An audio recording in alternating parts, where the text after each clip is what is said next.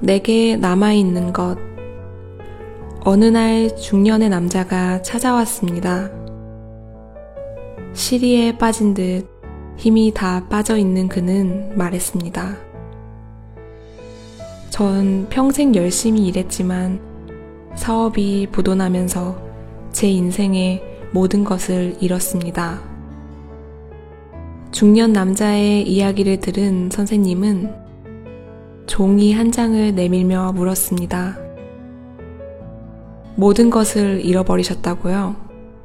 그럼 부인은 어딨습니까? 네, 불평 한마디 없이 묵묵히 뒷바라지해준 아내가 있습니다. 선생님은 종이에 훌륭한 아내라고 적었습니다. 선생님은 중년 남자에게 다시 물었습니다. 당신에게 자녀들은 있습니까? 네. 저만 보면 한박 웃음을 짓는 착하고 귀여운 새 아이가 있습니다.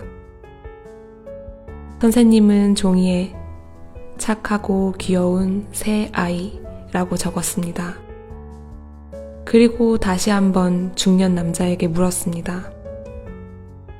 당신에게 소중한 친구는 있습니까? 네, 남들이 부러울 만한 의좋은 친구들이 있습니다. 그는 종이에 좋은 친구들이라고 적었습니다. 마지막으로 중년 남자에게 물었습니다. 당신의 건강은 어떤가요? 건강은 자신 있습니다. 아주 좋은 편입니다.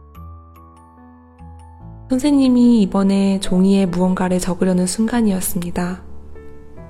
중년 남자가 갑자기 큰 소리로 말했습니다. 정말 감사합니다.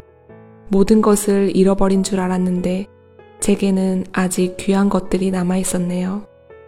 다시 일어설 수 있을 것 같습니다.